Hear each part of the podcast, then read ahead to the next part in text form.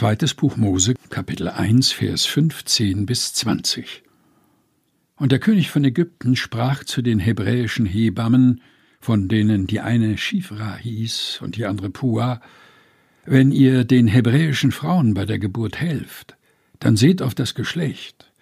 Wenn es ein Sohn ist, so tötet ihn. Ist's aber eine Tochter, so lasst sie leben. Aber die Hebammen fürchteten Gott und taten nicht, wie der König von Ägypten ihnen gesagt hatte, sondern ließen die Kinder leben.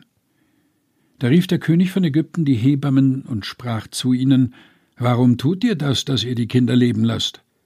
Die Hebammen antworteten dem Pharao, Die hebräischen Frauen sind nicht wie die ägyptischen, denn sie sind kräftige Frauen. Ehe die Hebamme zu ihnen kommt, haben sie geboren. Darum tat Gott den Hebammen Gutes, und das Volk mehrte sich und wurde sehr stark. Zweites Buch Mose, Kapitel 1, Vers 15 bis 20 aus der Lutherbibel von 2017 der Deutschen Bibelgesellschaft. Gelesen von Helga Heinold.